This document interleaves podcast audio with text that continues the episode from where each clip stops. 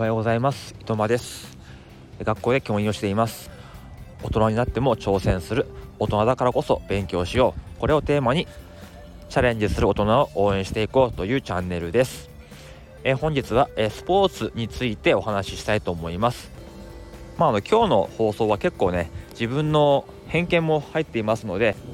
まあ、ある一つの意見だということで、え聞いてもらえればいいかなと思うんですけども何かっていうとあのやらせるスポーツで子どもの性格って、ま変わるよねというか分かるよねっていう話なんですね。うんこのスポーツをしている子の性格って大体こうだよねとかこういう性格にしたくないんであればこのスポーツはしない方がいいよねとか、まあ、そういう話です。まあね僕も教員やっててもね十何年経ちますからで結構大規模なあの学校にあの赴任することが多くて、うん、600人ぐらいの毎年だから200人ぐらい入ってくるわけじゃないですか。だからもうほんと何千人単位であのまあ中学生を見てるんですね。そうしてくるとやっぱりねある程度のこう共通点っていうのが見えてくるんですよね。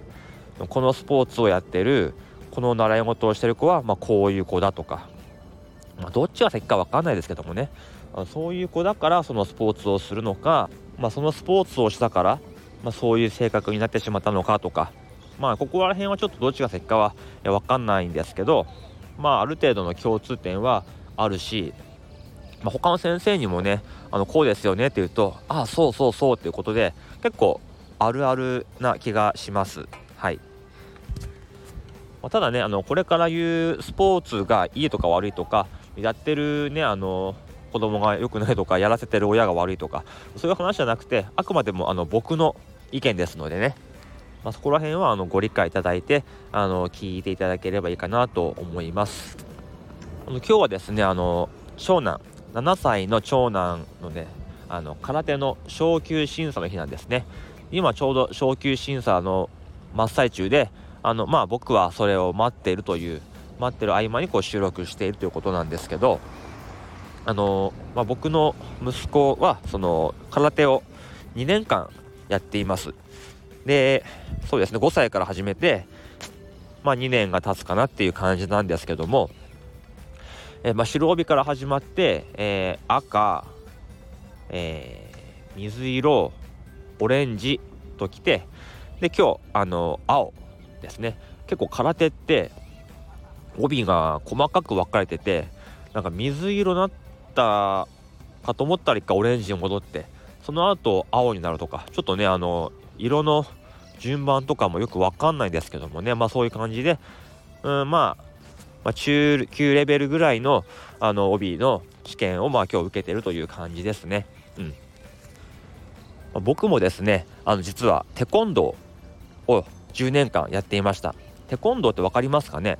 あの韓国の空手ですね。あの足蹴り技を、え、主に使う格闘技なんですけどもこちらを10年間やっていました、えーと、大学生になって大学にテコンドー部があったんでそこで入ってで大学卒業した後も、教員になってからもあの、まあ、続けていたという感じですかね。ちょっとねあのやっぱり子供が生まれたってことと移動もあってその道場と遠くなってしまったっていうのがあってまあちょっとねやめてしまったんですけども、えー、まあ10年間そういう武道をやっていました。であのいつかね子供にも武道をやらしたいなっていうふうに思っていたんですね、えー、武道の何がいいかっていうとやっぱりこう気持ちが強くなるっていうのと、まあ、忍耐強くなる。そういう面でその、まあ、体の面もだけども心がすごい鍛えられるなっていうのがあの大きいです。でどんな時に役立つかっていうとやっぱり武道ですからあの戦うわけですよね。でやっぱりある程度こう、ね、練習してくると、まあ、自分は強いんだっていう風な気持ちになってくるわけですよ。でこの自信っていうのがそのいろんな面であの前向きな形として現れるんですよね。まあ良くも悪くもなんですけども結構自信家になってしまうところってあります。なんかこうトラブルとか揉め事があった時も、まあ、最悪最悪ねあの戦えば勝てるぞみたいなそういうね気持ちがあるのであのいろんなところでねあの強気に出られるんですよね。あのもちろんねそんなねあの攻撃することはないんですけども、まあ、最悪やれるぞっていうその気持ちが、まあ、いろんなところでね発揮されるんですよね。あとはまあ礼儀ですね。あの挨拶とか姿勢とかうんまあ人を敬う気持ちとかそういうものがねすごいあの養われますね。それはあの日本のねスポーツじゃない韓国のスポーツであっても同じですね。あの相手を敬うとか、まあ、自分に厳しくみたいなそういう精神があの武道は養われると思います。あとまあ他のねなそのなんとか道と違ってあまりこの物がいらないですよね。例えば弓道とか剣道とかもう道具がいるじゃないですか。ねその道具がないと何もできないですよね。だから空手とか柔道とかそういう道具がなくても普段からあの何かあった時に力を発揮できるような、まあ、どこでも練習できるような、まあ、そういうスポーツがあのいいなって僕は思っています。だからまあそれで言うと、まあ、陸上とか、ま、ランニング走る系の、ま、スポーツもいいですよね。もう軽い服装で道具もいらなくてどこでもねできるしそのどこでも力を発揮できるみたいなね。そういうのがいいかなと思っています。はい。ここまではねポジティブな意見ですけどもあのー、ちょっとね僕は子供にはさしたくないなっていうスポーツはですね、えー、サッカーと野球なんですね。いやしてもいいんですけどもあのー、クラブチーム、まあ、地域のクラブチームの野球とかサッカーはさしたくないなって思うんですよ。まあ、これはあの、まあ、仕事を通して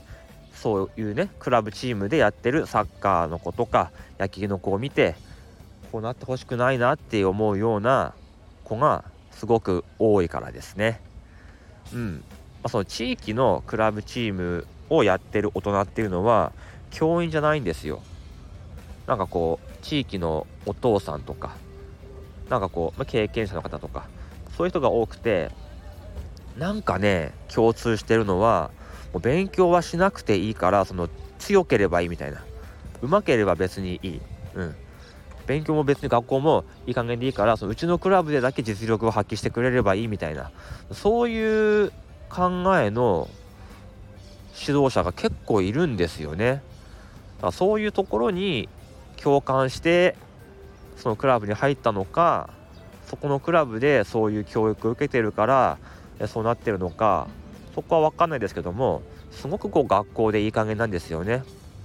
まあ、土日みっちり、ね、練習してますから学校では寝てるしそのクラブチームの指導者の前では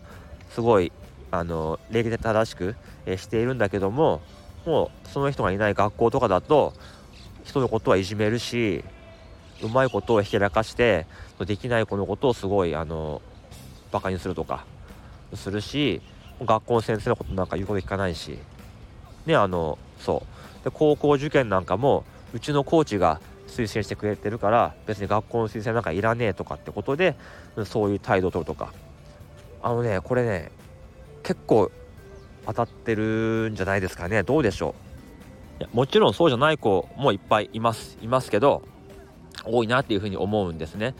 だから、まあ、僕もねあの高校時代サッカー部だったしサッカー部の顧問をしてたから結構サッカー部の子たちのあの性格とか分かるんだけどもちょっとそういう部分ってあるかなと思うんですね。なかなかこうね扱いづらいというか、まあ、自我が強いというか わがままというかねいろいろあるけどもなかなかこう一筋縄でいかないような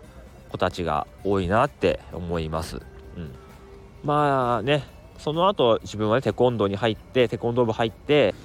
その練習を通してその気持ちをね精神を、あの、鍛えるような訓練もして